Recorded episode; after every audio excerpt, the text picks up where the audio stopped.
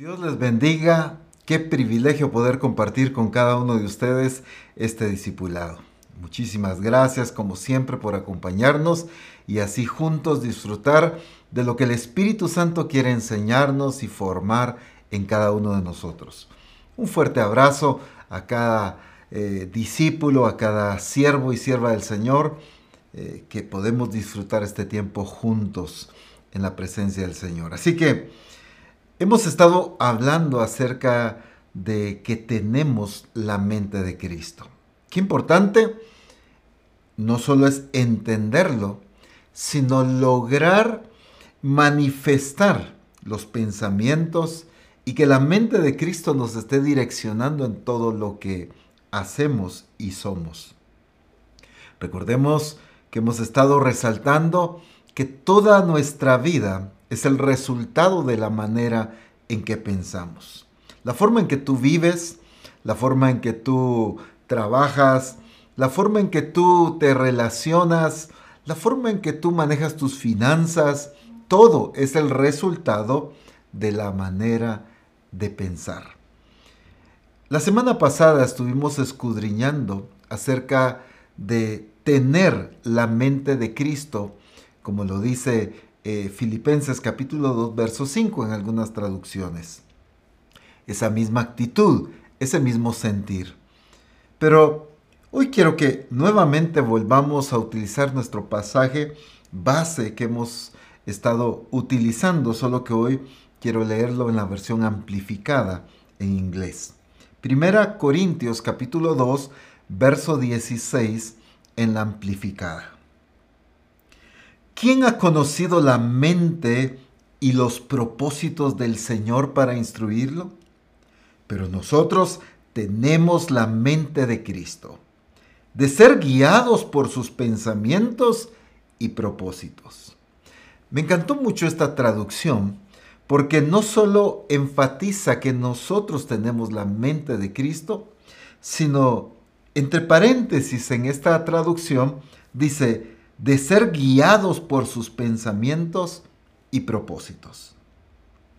Precisamente ese es el punto principal de que tenemos la mente de Cristo y sobre todo que manifestamos y vivimos expresando la mente de Cristo. ¿Qué? Que somos dirigidos, que somos gobernados por su manera de pensar, por lo tanto todas nuestras acciones son el resultado de la mente de Cristo. Entonces, cada accionar, cada palabra, cada aspecto de nuestra vida será el fruto de la expresión de la plenitud de Cristo. Todos hemos entendido ya que fuimos predestinados para ser hechos conformes a la imagen de Cristo. Hemos entendido ya que en Cristo estamos completos, Hemos entendido también sobre la necesidad de ser transformados y alcanzar la medida de la estatura de la plenitud de Cristo. Pero necesitamos entender que para lograr esto tiene sí o sí que ocurrir un cambio en nuestra manera de pensar. Porque cuando la mente de Cristo es la que se manifiesta y expresa en nuestras vidas, como dice esta traducción, somos guiados por sus pensamientos. La manera de pensar de Cristo es la que guía nuestros pasos, es la que dirige nuestras acciones.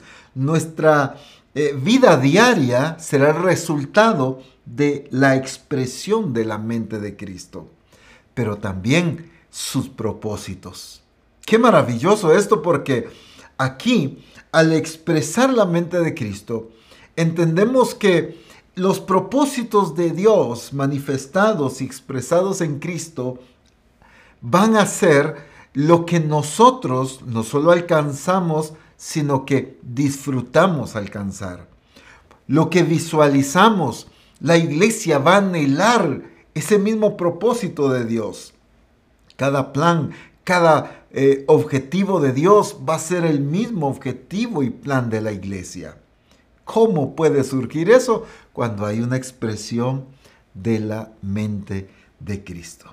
Y entonces tenemos la mente de Cristo.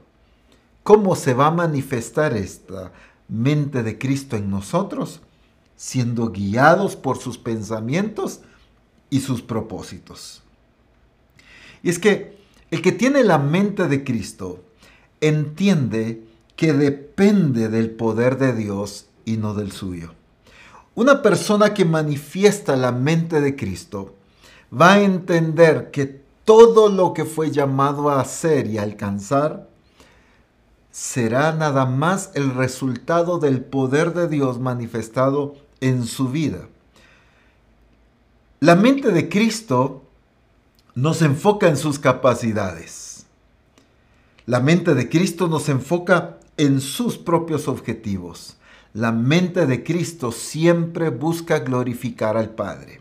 La mente de Cristo siempre se enfoca en los propósitos de Dios. Siempre los, las acciones, los pensamientos, las palabras es el resultado de lo que hay en el corazón del Padre. Por eso cuando vemos la expresión diaria de Jesucristo aquí en la tierra, vemos que Él todo fue alineado a la voluntad del Padre. Yo no vine a hacer mi voluntad.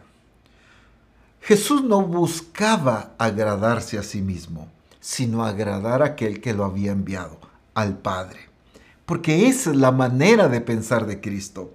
La manera de pensar de Cristo siempre está buscando que el Padre sea glorificado.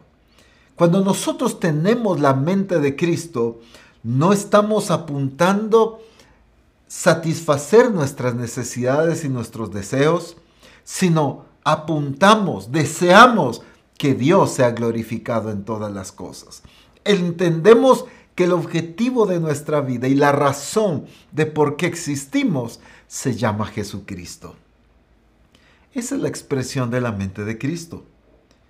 Cuando entendemos que toda nuestra vida tiene un claro objetivo y es glorificar a Dios en todas las cosas. Y entonces cuando vemos en la escritura cómo Jesús dependía del Padre en todas sus acciones, estamos viendo la mente de Cristo. Porque cuando descubrimos la forma de pensar de Cristo, claro, esto es sumamente amplio, aquí estamos hablando de un aspecto nada más.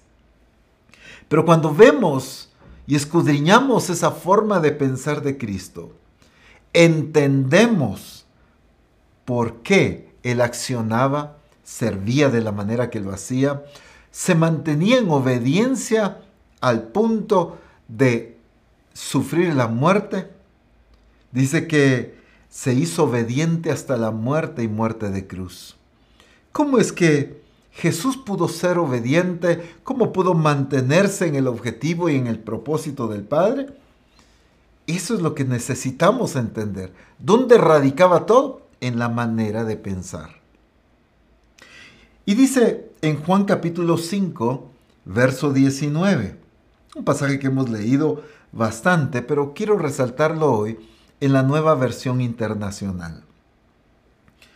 Entonces Jesús afirmó, les aseguro que el Hijo no puede hacer nada por su propia cuenta Miren esto, qué maravilloso.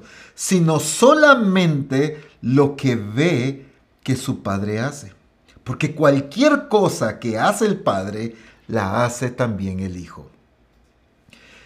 Qué interesante cómo Jesús resalta esto. Esta traducción dice, Jesús afirmó. Las palabras que Jesús declaró aquí no fue un simple comentario, sino una afirmación como expresión de la manera en que él piensa. ¿Cuál es su objetivo? ¿Cuál es eh, su propósito? Todo alineado a la voluntad del Padre. Y entonces dice, les aseguro, hablando de sí mismo, que el Hijo no puede hacer nada por su propia cuenta. Lo maravilloso de esto es que entendemos que no tiene que ver con capacidades. ¿A qué me refiero? No es que Jesús dependía del Padre por falta de capacidad de Él. Al contrario, entendemos y sabemos que Él es suficiente.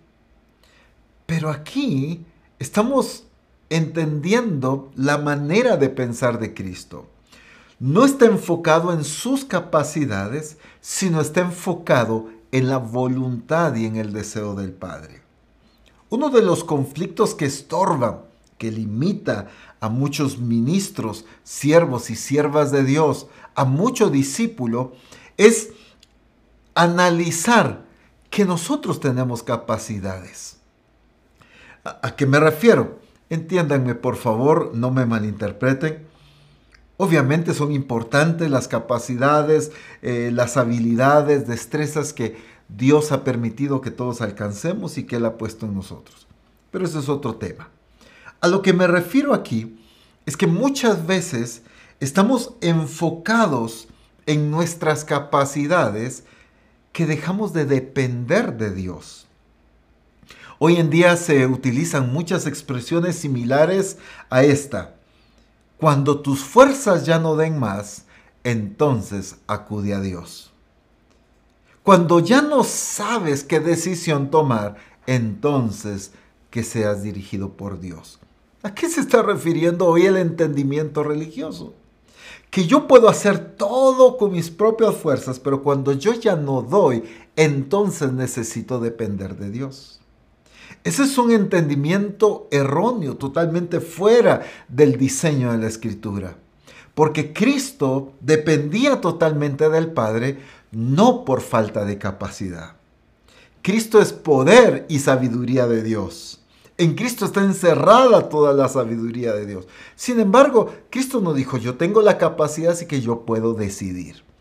Yo tengo la capacidad de, decidir cualquier circunstancia eh, que estoy enfrentando a diario. Así que no necesito pedir dirección al Padre porque yo soy inteligente.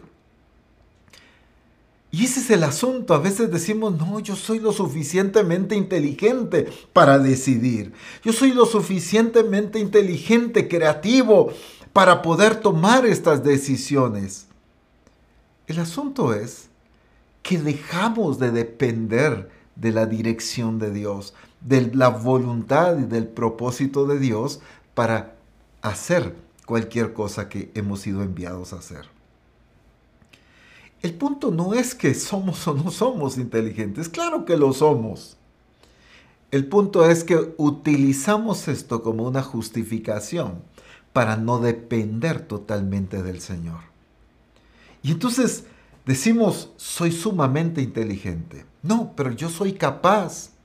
No, pero yo puedo leer y entender lo que dice la palabra sin depender de la dirección del Espíritu Santo para que la revelación sea dada a mi vida.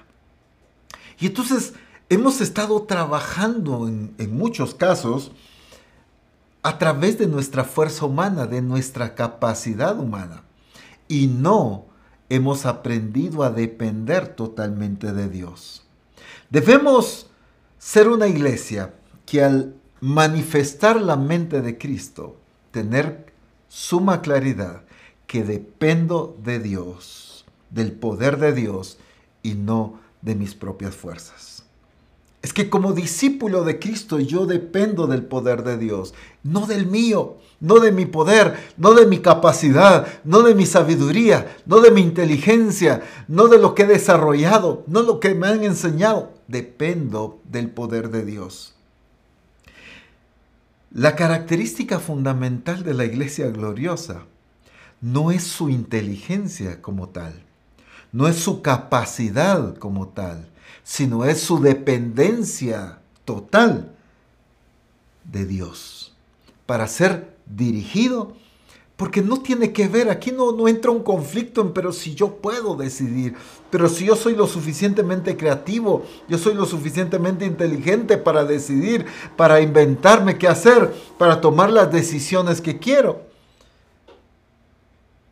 Quizá el Señor me dirige que hay que construir un templo, pero las decisiones las tomo yo. ¿Qué medidas? ¿En dónde? ¿Qué ubicación poner dentro del terreno? ¿La forma que va a tener? Y empiezo a tomar yo decisiones en cuanto a todos los aspectos. ¿Qué voy a predicar? ¿Qué es lo que la iglesia necesita? Empiezo a tomar yo decisiones porque me siento que como ministro, que como siervo, sierva de Dios, que como discipulador, yo soy lo suficientemente inteligente para darme cuenta de lo que la iglesia necesita. Es que no se trata de qué tan inteligentes somos, porque sé que lo somos. Pero no se trata de que si somos o no somos inteligentes.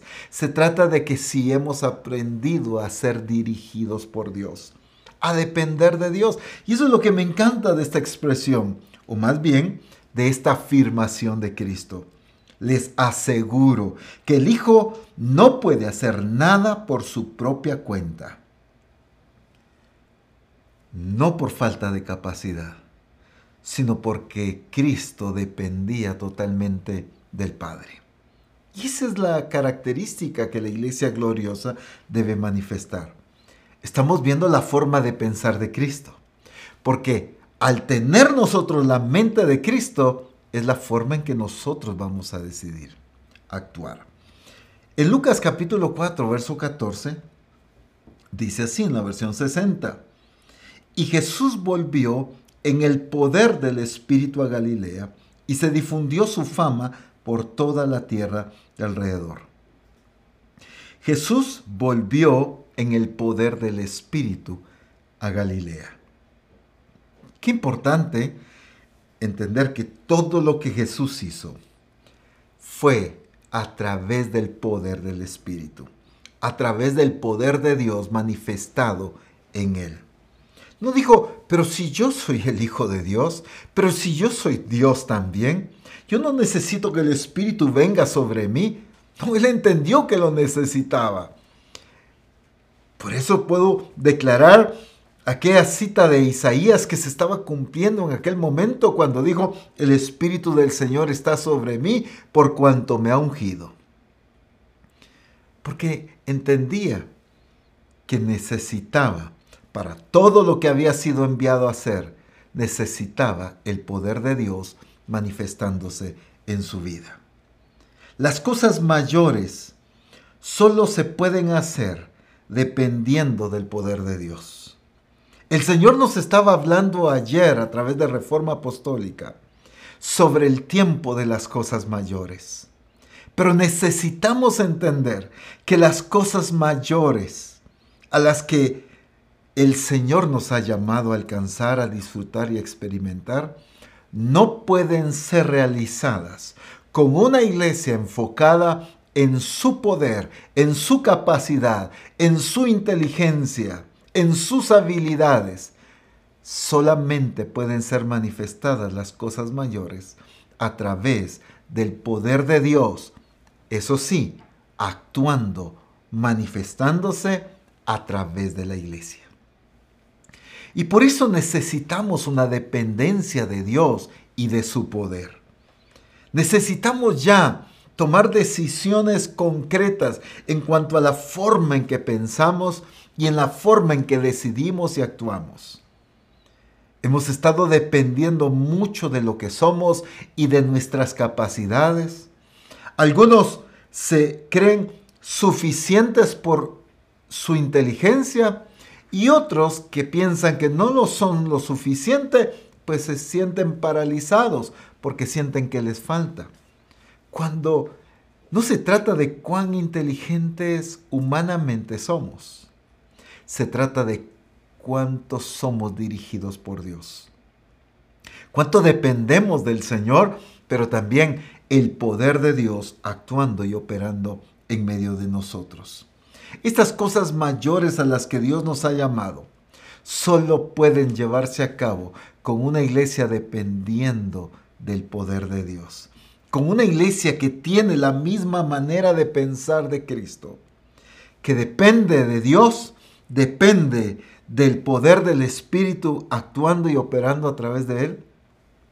Lo que el apóstol Pablo lo dice en varias ocasiones que no llegó a las personas, a los diferentes lugares, haciendo uso de su humana sabiduría o de la habilidad para poder hablar y convencer a las personas. Él hacía uso del poder de Dios. A través del cual sucedían maravillas, milagros, prodigios, y por eso la gente se convertía a Cristo. Nosotros necesitamos entender que como pámpanos, como dice la Escritura, somos dependientes de Cristo. En Juan capítulo 15, versículo 5, dice así. Juan capítulo 15, verso 5. Yo soy la vid, vosotros los pámpanos. El que permanece en mí y yo en él, éste lleva mucho fruto. Porque separados de mí, nada podéis hacer. Separados de mí, nada podéis hacer. Uno de los aspectos que más se resalta en Juan capítulo 15 es la permanencia, permanecer en mí, el que permanece en mí. Se resalta tanto en este capítulo 15, más incluso que fruto, se resalta permanencia. Una de las palabras que más se repite en este capítulo es permanecer. Está hablando de unidad, está hablando de dependencia, no de estar cerca, pero sin tener una comunión, una relación, una, una cercanía de, de comunicación. No, está hablando de una dependencia. Fíjense el ejemplo. Ustedes son los pámpanos, yo soy la vid. El concepto en sí de pámpano y de vid, o sea, del tronco, de, del árbol, es que esta vid, esta rama depende del alimento, depende su nutrición, depende su vida para poder producir fruto. Aquí está hablando de dependencia.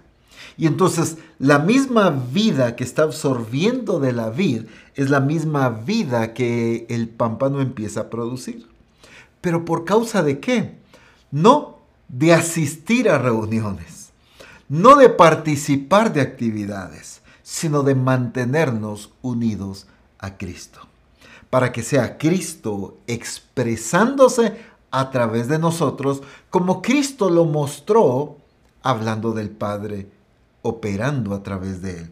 Me encanta muchísimo como lo dice en Juan capítulo 14, versículo 10, en la nueva Biblia viva. Fíjense bien, Juan 14, 10, en la nueva Biblia viva. ¿No crees que yo soy en el Padre y que el Padre está en mí? Las cosas que yo les digo, no las digo por mi propia cuenta. El Padre que está en mí es el que hace sus propias obras. Si usted revisa la mayoría de traducciones, hace énfasis en sus propias obras. Porque lo que Jesús está resaltando es que todo accionar que Jesús llevaba a cabo era las decisiones del Padre, eran las obras propias del Padre manifestándose a través de su vida.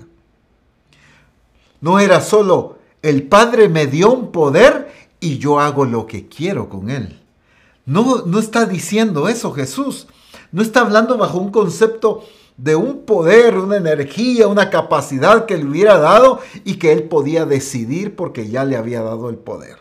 Así que él decidía a quién sanar, a quién liberar, qué milagro hacer, dónde llegar a predicar, a quienes llevarle salvación. No, no era decisión de él, porque eran las propias obras del Padre. Entonces, estamos hablando de dependencia, estamos hablando de unidad y estamos hablando de manifestación del poder de Dios. Es que qué lindo lo que el Señor nos ha estado hablando sobre las obras mayores esas cosas mayores de las que el Señor desde hace años nos ha estado hablando. Y ayer el apóstol Abraham nos enseñaba en reforma, pero se necesita un cambio de mentalidad, se necesita creerle a Dios, nos decía. Se necesita una iglesia que sea capaz de creerle a Dios. Esto regularmente choca con nuestro, eh, nuestra manera de pensar Porque rápidamente surge en nosotros, pero si yo le creo. Si yo estoy esperando que pasen las cosas, si yo estoy seguro que van a pasar, si yo sé que un día voy a ver esas cosas suceder. Es que creerle a Dios no solo tiene que ver con una esperanza de que va a suceder, tiene que ver con el entendimiento de llevar a cabo esas cosas mayores. Esa es la manera de pensar de Cristo. Cristo no está hablando de una probabilidad, de algo que quizás suceda algún día. No está hablando de un anhelo que Él tiene. Cristo está explicando todo lo que ha realizado. Cristo está demostrando que toda acción que los discípulos y las multitudes han visto en Él es el resultado de que el Padre en Él está haciendo sus propias obras.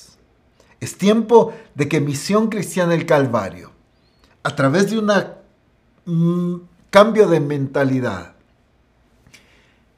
expresemos las propias obras de Cristo en las naciones. Que Cristo haga sus propias obras y no nosotros haciendo y luchando por mantener las nuestras. A veces nos aferramos tanto a lo que anhelamos. Nos aferramos tanto quizá a un entendimiento de, de lo que la iglesia debe ser. Y queremos proyectar en la iglesia el deseo que nosotros tenemos para la iglesia. Qué equivocados estamos. Si queremos plasmar en la iglesia el anhelo personal de lo que nosotros percibimos que debe ser la iglesia. Porque la única manera en que como discipuladores, discípulos en general, y no digamos siervos y siervas de Dios, debemos visualizar a la iglesia es lo que Cristo se propuso formar y levantar en ella. Ese sí debe ser nuestro anhelo. Pero entonces es Cristo llevando a cabo sus propias obras a través de nosotros. Y es Dios llevando a cabo su plan y su propósito. Como decía uno de los primeros pasajes que leímos, sus propósitos.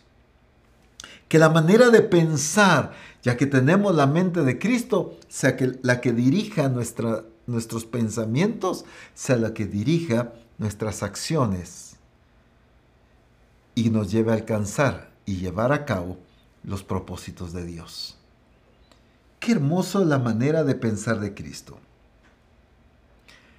Él siempre se enfocaba en que era el Padre dentro de él quien ejecutaba las obras. No era un concepto que él estaba transmitiendo. Era la vivencia diaria lo que él estaba explicando. Porque él, eso era lo que entendía que estaba pasando, era lo que visualizaba que estaba el Padre llevando a cabo, era lo que Cristo estaba entendiendo por su manera de pensar. Pero a veces nuestra manera de pensar está más enfocada en lo que nosotros hacemos, que dejamos de ver y de pensar en lo que Dios está haciendo a través de nosotros. Todo radica en la manera de pensar y por eso necesitamos expresar la mente de Cristo. El Padre que mora en mí, Él hace sus propias obras, dice. El Padre que está en mí. Bueno, pues nosotros tenemos la mente de Cristo. Tenemos la naturaleza de Cristo. Tenemos su Espíritu Santo en nosotros. Bueno, es tiempo de que cambie nuestra manera de pensar. No es que tan capaz soy, no es que tan pilas soy o que tan diestro soy. Se trata de dejar que Él haga sus propias obras a través de nosotros. Estos frutos, estos resultados, se van a dar solamente cuando primero ocurra un cambio en nuestra manera de pensar. Ver la obra de Dios a través de nosotros. Ver a Dios obrando a través de nosotros. Ver a Dios accionando dentro de nosotros. Entender cómo Cristo está operando por medio de su Espíritu, entender todo lo que nos ha dado y entender todo a lo que nos ha llamado. Entonces todo tiene que ver con la forma en que pensamos. Ya no es solo el congregarnos para ver qué lindo nos van a hablar el día de hoy, qué lección nos van a enseñar en el grupo de comunión familiar o qué actividad tenemos ahorita a fin de año. No se trata de este tipo de mentalidad. Se trata de una mentalidad como la de Cristo, entendiendo que el Padre que moraba en él hacía sus propias obras. Una mentalidad que tiene claro que Él era el instrumento de la expresión de la voluntad del Padre. Y nosotros como iglesia debemos tener esa misma manera de pensar de Cristo. Vernos como los instrumentos en que se manifiesta y se exprese la voluntad de Cristo en las naciones. Entonces, para eso o para alcanzar, para que suceda eso, necesitamos vivir dependiendo de Cristo. Ahora, quiero leer esta cita de Efesios capítulo 1, verso 19 al 20, en la nueva versión internacional simplificada. Me encantan las expresiones que utiliza esta traducción y quiero resaltarlas. Efesios capítulo 1. Que puedan apreciar la incomparable grandeza de su poder, la cual nos da a los que creemos en Él. Voy a volver a leer esta primera parte. Que puedan apreciar la incomparable grandeza de su poder, el cual nos da a los que creemos en Él. Ese poder es la fuerza grandiosa y eficaz que Dios usó para resucitar a Cristo de entre los muertos y luego lo sentó a su derecha en el sitio de más honor en el cielo. Bueno, entendamos entonces de qué poder está hablando aquí. Claramente en esta segunda parte dice, ese poder es la fuerza grandiosa y eficaz que Dios usó para resucitar a Cristo de entre los muertos el mismo poder que Dios usó para levantar a Cristo de entre los muertos y sentarlo en un lugar de honor como máxima autoridad. Ese poder tan glorioso es, como dice esta traducción, el cual nos da a los que creemos en Él. Entonces, definitivamente está hablando de ti y está hablando de mí, los que creemos en Cristo. Y si tú no has creído en Cristo, pues hoy necesitas hacerlo. Pero si tú ya has creído en Cristo, eres un discípulo de Cristo, pues se nos ha dado ese poder. Lo que falta es expresar ese poder. Pero hay algo que tiene que suceder, que puedan apreciar la incomparable grandeza de su poder el cual nos ha dado a los que creemos en Él, que puedan apreciar. Esto no tiene que ver solo con un contemplar como alguien se para a contemplar un atardecer o un amanecer. Se maravilla por los colores hermosos del celaje en el cielo, esos naranjas, esos eh, celestes tan intensos que se ponen en un atardecer o en un amanecer bellísimo y usted lo contempla y disfruta, pero ahí se quedó. No, no, no está hablando de ese contemplar. Este contemplar no tiene que ver solo con admirar, sino con entender que es la realidad a la que hemos sido introducidos. Que ese poder es la realidad de lo que ha sido puesto en nosotros. Es que la iglesia todavía lo entiende, pero desde una manera como como que fuera un simbolismo, no sé, como algo eh, imaginario, como algo pues que se acepta, se cree, pero no lo vivimos. No lo hemos terminado de creer, pareciera. Por eso dice, apreciar la incomparable grandeza de su poder, el cual nos ha dado a los que creemos en él. Ese poder que usó Dios para resucitar a Cristo entre los muertos, para darle vida. Es el mismo poder que actúa, que opera en nosotros como hijos de Dios. Y necesitamos cambiar la manera de pensar en cuanto al poder que nos ha sido dado. Y es que cuando vemos este incomparable poder, este maravilloso poder de Dios manifestado en Cristo, es lo mismo que opera en nosotros. No puede eso producir una iglesia que siga viviendo en limitaciones. No puede una iglesia decir, sí, gloria a Dios, yo creo que tengo ese mismo poder que Dios usó para levantar a Cristo, es el que actúa en mí, yo lo creo, gloria a Dios, pero sigo viviendo en limitaciones, sigo viviendo en escasez, mi vida no ha tenido un desarrollo espiritual, no he podido superar las circunstancias que he enfrentado en la vida. No he podido solventar las situaciones económicas con que vengo eh, lidiando por años. entonces, ese tipo de creer es lo que estamos equivocados. Si pudiera decirlo de esta manera, creo que diría, cree, creemos que creemos, pero en realidad no creemos. Pareciera ser que estamos creyendo en el poder de Dios en nosotros pero nuestra vida diaria lo demuestra que no, que no es así. Estamos evidenciando con nuestra conducta cuando yo soy un cristiano paralizado, es que no he entendido ese poder de Dios. Cuando soy un cristiano que no ha madurado, que no ha crecido espiritualmente, es porque no he entendido el poder que ha sido puesto en mí. Espero estarme dando a entender aquí.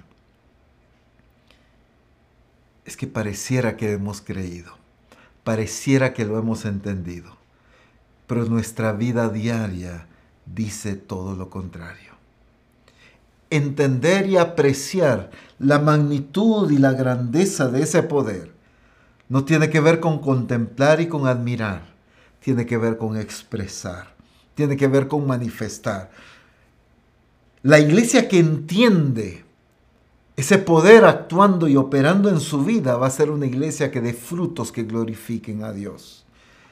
Va a ser familias, discípulos, en los que se ven cambios, en los que se ve y se disfruta transformación, en los que se ve un avance. Como nos decía nuestro apóstol ayer, se va a evidenciar que se está subiendo el estándar de nuestra vida personal, ministerial, familiar. La iglesia se sube en nuestro estándar de vida. Pero si sigo igual, mi economía sigue igual, mi comunión con Dios sigue igual, mi conocimiento de Dios sigue igual. No, no, mira, apóstol, tampoco, no sigue igual, pero, eh, pero no va mejorando apenas como que con migajas queremos ir creciendo. No, es porque no lo he entendido. Cuando vemos la manifestación de Cristo, dice que cada día Él iba creciendo en sabiduría, en gracia para con Dios y para con los hombres. La escritura claramente dice que la vida del justo es como la luz de la aurora, que va de aumento en aumento hasta que el día es perfecto, hasta que el sol está en su cenit, en su máximo esplendor, en su mayor capacidad de iluminación. Hasta ahí. Pero nunca se detiene. Siempre está avanzando. Cada día hay más temperatura. Cada día eh, se puede medir la luz desde que amanece hasta su cenit. Y puedes estar midiendo y cada segundo va a ir variando, eh, si queremos utilizar un término eh, más exacto, los grados Kelvin que eh, la, la potencia de la luz está dando. Pero no hay que una paralización ahí de media hora. No se paró durante dos horas. Pero la vida cristiana que hemos conocido y que muchos hemos estado viviendo, sí tiene sus pausas. Y en algunos casos demasiado largas. Una pausa en el desarrollo de mi conocimiento de Dios, una pausa en el desarrollo de mi expresión como discípulo de Cristo. Quizá ahora tengo una pausa en mi servicio y en mi entrega a Dios, en mi madurez. Tengo una pausa en el desarrollo financiero de mi vida, de mi familia. Y vivimos pausando nuestra vida, pero no estamos siendo la expresión de esa vida de justicia que va de aumento en aumento hasta que el día es perfecto. Pero eso cómo sucede?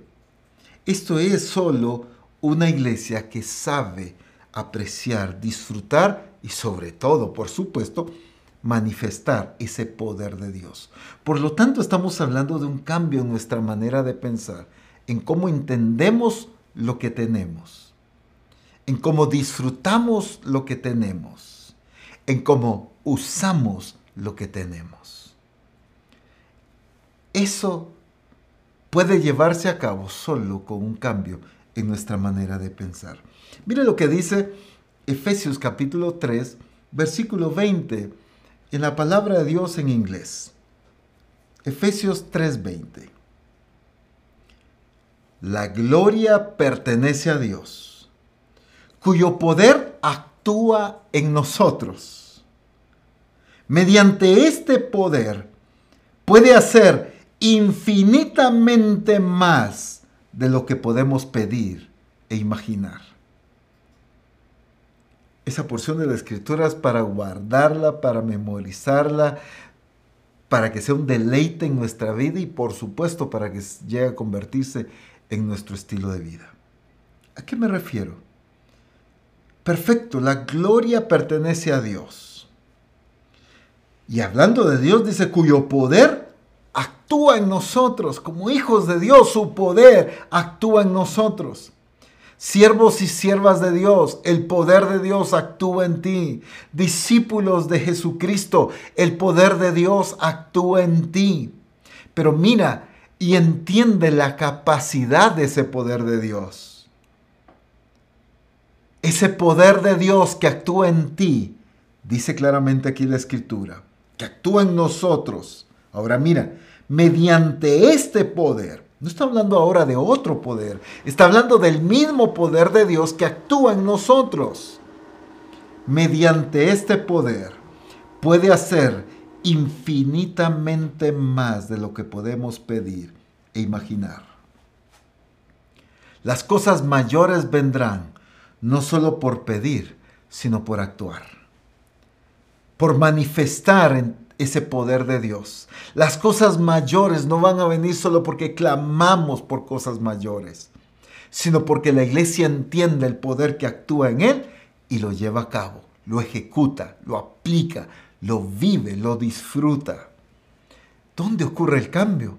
En la manera en que pensamos. Porque no está diciendo clamen para ver si les puedo mandar poder. Está diciendo de algo que ya está en nosotros.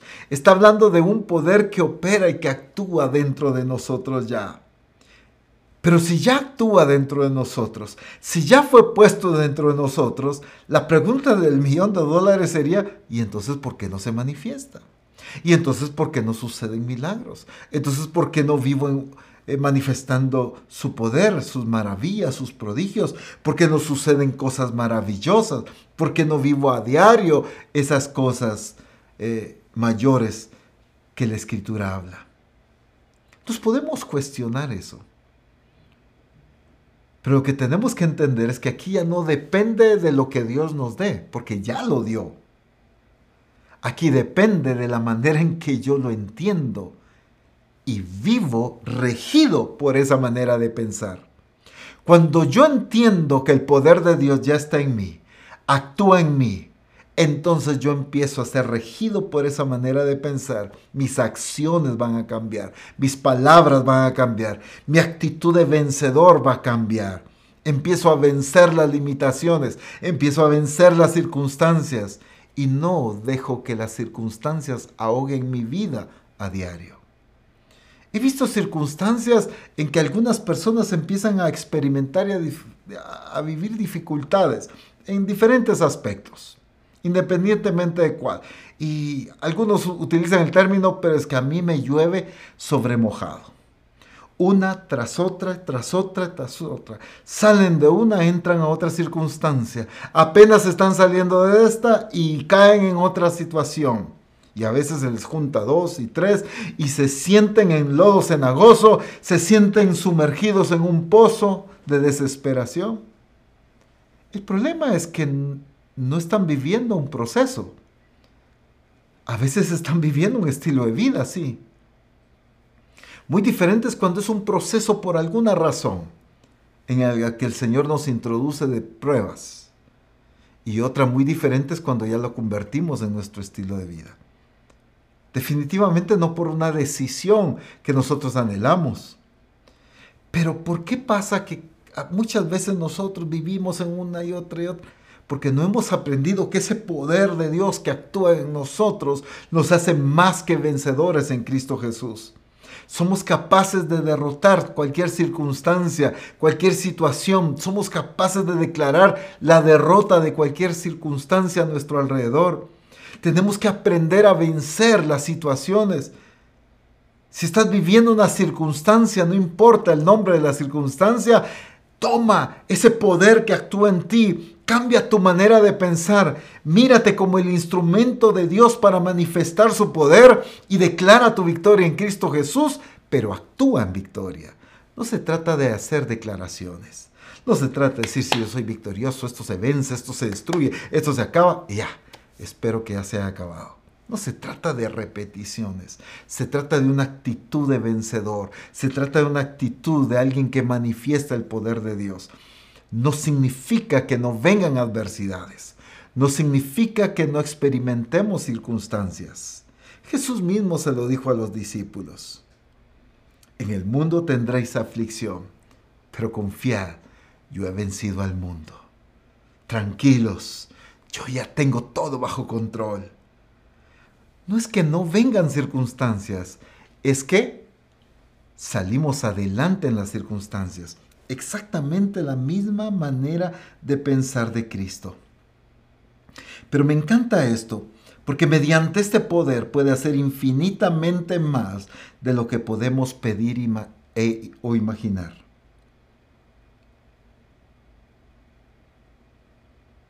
Incluso la oración o las peticiones más osadas que puedas haber hecho algún día se van a quedar cortas a las cosas que podrás lograr en el poder de Dios operando a través de tu vida. No importa las cosas más inimaginables que puedas anhelar que sucedan o pedir y clamar porque sucedan el poder que en ti está operando, el poder que en ti fue puesto, es capaz de hacer cosas infinitamente mayores de lo que tú o yo somos capaces de imaginar o de pedir. Así es el poder que ha sido puesto en nosotros. Ay, apóstol, qué lindo se oye eso, pero mire, yo vivo así, mire las circunstancias, mire, el problema no está en que no te ha sido dado el poder. El problema está en que tú no lo has entendido. El problema está en que no has tenido un cambio en tu mentalidad para que cambie tu actitud, para que cambie tu forma de hablar, para que cambie tus acciones, para que cambien tus decisiones, para que, para que cambie tu manera de vivir. Cuando entendemos el poder de Dios que ha sido puesto en nosotros. Y es que en 2 Corintios capítulo 3, versículo 5, quiero leerlo en la nueva Biblia viva. No porque creamos que por nosotros mismos podemos hacer las cosas. Esta es la parte que quiero resaltar. Dios es la fuente de nuestro poder. Todo lo que el apóstol Pablo está comentando aquí en el contexto Dice, esto no tiene que ver porque pensemos que nosotros somos capaces o porque nosotros podemos, esto no tiene que ver con nuestra capacidad. Esto tiene que ver con un entendimiento en que Dios es la fuente del poder con que están actuando como siervos y siervas de Dios, como iglesia de Jesucristo. Misión Cristiana del Calvario debemos entender que Dios es la fuente de nuestro poder, utilizando este entendimiento. Es el origen de la capacidad que nosotros debemos manifestar a diario en todo. Es el tiempo que se levanta la iglesia gloriosa. Ya no una iglesia que vive en derrota, en limitación, en escasez, amedrentada, atemorizada, sino una iglesia que manifieste el poder de Dios, que en victoria, que su rostro refleje la victoria, que sus conversaciones sean evidencia de su victoria, que los frutos en todas las áreas de su vida demuestren que vive en victoria. Es que se nota cuando alguien está en victoria o en derrota. Contaba hace un tiempo, pasé frente a un estadio aquí en Guatemala y la gente venía saliendo del estadio porque había terminado el famoso clásico en Guatemala. Pero era bien notorio cuando veía a grandes grupos de personas con cierto color, gritando, celebrando, tocando trompetas, eh, de todo. Felices, mientras que el equipo del otro color venían con rostros de derrota. Era fácil saber quién estaba en victoria. Era fácil entender quién había perdido. El problema es que caminamos en la vida diaria demostrándole al mundo que vivimos en derrota. Cuando el mundo ve nuestras finanzas, ve derrota. Cuando el mundo ve nuestros matrimonios, ve derrota. Cuando el mundo ve la forma, el corazón de nuestros hijos, ve derrota. Cuando el mundo ve nuestra entrega a Dios, ve derrota. Cuando el mundo ve nuestra pasión por Dios, muchas veces ve derrota. Y lo que el mundo necesita ver es una iglesia que vive en victoria, no solo por lo que Dios hace, hablando externamente de nosotros. Hemos visto un evangelio de un Dios que actúa eh, independientemente o separado de nosotros, proveyendo, eh, solucionando las crisis, auxiliándonos. Pero el evangelio que vemos aquí, la mente de Cristo nos ayuda a entender que es Dios operando en nosotros que nos lleva a la victoria, al triunfo, a la manifestación de su gloria, a la demostración de la realidad de Dios en esta tierra. Que demostremos al mundo que somos gente victoriosa. No porque cantamos un coro que hable de victoria, sino porque se refleja en nuestro diario vivir el gozo, el triunfo, la alegría, la felicidad, la paz con la que vivimos, porque vivimos en victoria, pero no derrotados como las personas que están destinadas a muerte por causa de su naturaleza pecaminosa. Nosotros estamos destinados a vida eterna por causa de la obra de redención de Jesucristo. Eso debe cambiar nuestra actitud. Por causa de esa misma redención, el poder del Espíritu Santo fue puesto en nosotros. Eso debe cambiar nuestra manera de pensar y de actuar, desenvolviéndonos en victoria. Es que claramente en 2 Timoteo solo lo menciono. El apóstol Pablo hace referencia, porque no nos ha dado Dios espíritu de cobardía, sino de poder, de amor y de dominio propio. Es que es Dios la fuente de nuestro poder. No son nuestras capacidades, no es nuestra profesión, no son los títulos universitarios. Y obviamente no estamos hablando en contra de eso. Ya se ha explicado tanto esto. Estamos hablando de no depender, de no confiarnos en mi inteligencia humana, en mi conocimiento humano, en mi destreza humana, sino depender totalmente del poder de Dios operando a través de nuestra vida. Qué maravilloso lo que ha sido puesto en nuestras vidas. el poder del Evangelio de Jesucristo. Dice claramente la Escritura en 2 Corintios capítulo 4, verso 7, en la palabra de Dios para todos. 2 Corintios 4, 7. Tenemos este tesoro en vasijas de barro para demostrar que este extraordinario poder que obra en nuestra vida no viene de nosotros, sino de Dios. Me encanta la versión Easy porque dice, está claro que el gran poder del mensaje de Dios proviene de Dios mismo, no viene de nosotros. El gran poder del mensaje de Dios en nuestras vidas, dice el apóstol Pablo, fue puesto el poder de una predicación, el poder de una buena noticia, el poder de un evangelio para dar a conocer con proezas, con maravillas, con milagros, con señales la grandeza de Dios. Con razón decía que no me avergüenzo del Evangelio porque es poder de Dios para salvación.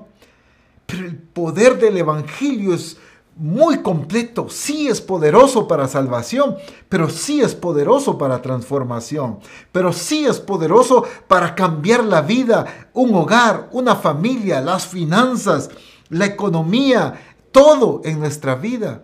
El poder del Evangelio es capaz de transformar una vida, una familia, una nación, el mundo entero. Ese poder fue puesto en vasos de barro, hablando de nuestros cuerpos. ¿Por qué frágiles? Como dicen otras traducciones, para que quede evidencia de que todo lo glorioso y las cosas mayores que van a suceder nunca serán por nuestras capacidades, sino por el poder de Dios operando a través de nosotros. Es el tiempo que nos levantemos como iglesia de Jesucristo a manifestar el poder del Evangelio de Jesucristo, a manifestar la vida de Cristo en una iglesia poderosa, pero no porque creció su orgullo, no un poder que lo lleva a vanagloria, no un poder que apunta a, a sobresalir ellos.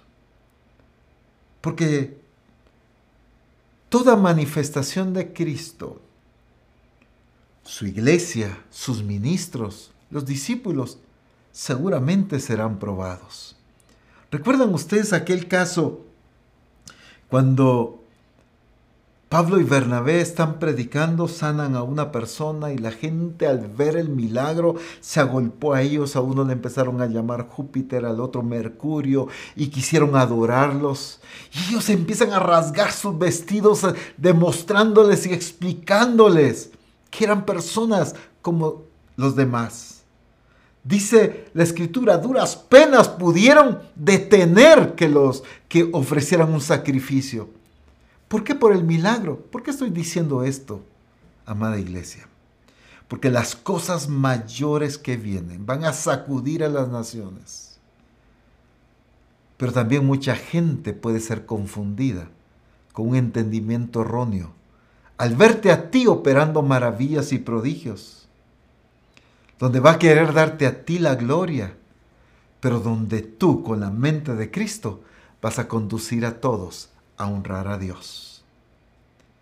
Preparémonos no solo en la manera de pensar y actuar manifestando el poder de Dios, sino también de que nada robe la gloria que únicamente le pertenece a Dios. Padre, exaltamos y bendecimos tu maravilloso nombre. Porque has puesto tu poder, tu espíritu en nosotros el poder del Evangelio ha sido puesto en vasos de barro para que toda la gloria y la majestad sea únicamente a ti. Es el tiempo de las cosas mayores, pero es el tiempo que la iglesia piense con la mente de Cristo, para que actúe como resultado de eso. Una mentalidad un entendimiento de lo que ha sido puesto en nosotros para que actuemos en base a nosotros, para que se demuestren los frutos, la transformación y el estilo de vida de todo lo que tú quieres hacer. Como lo dice tu palabra, mucho más, de una manera infinitamente más gloriosa, más poderosa de lo que somos capaces de imaginar o de pedir. En el nombre glorioso de Cristo Jesús te damos gracias, Señor. Amén. Amén. Que la gloria del Señor siga siendo manifestada y expresada en cada uno de ustedes y que su poder sea evidenciado día a día, no solo en ustedes como una experiencia a nivel personal, sino como instrumentos para evidenciar y demostrar ese poder de Dios a otros. Dios les bendiga.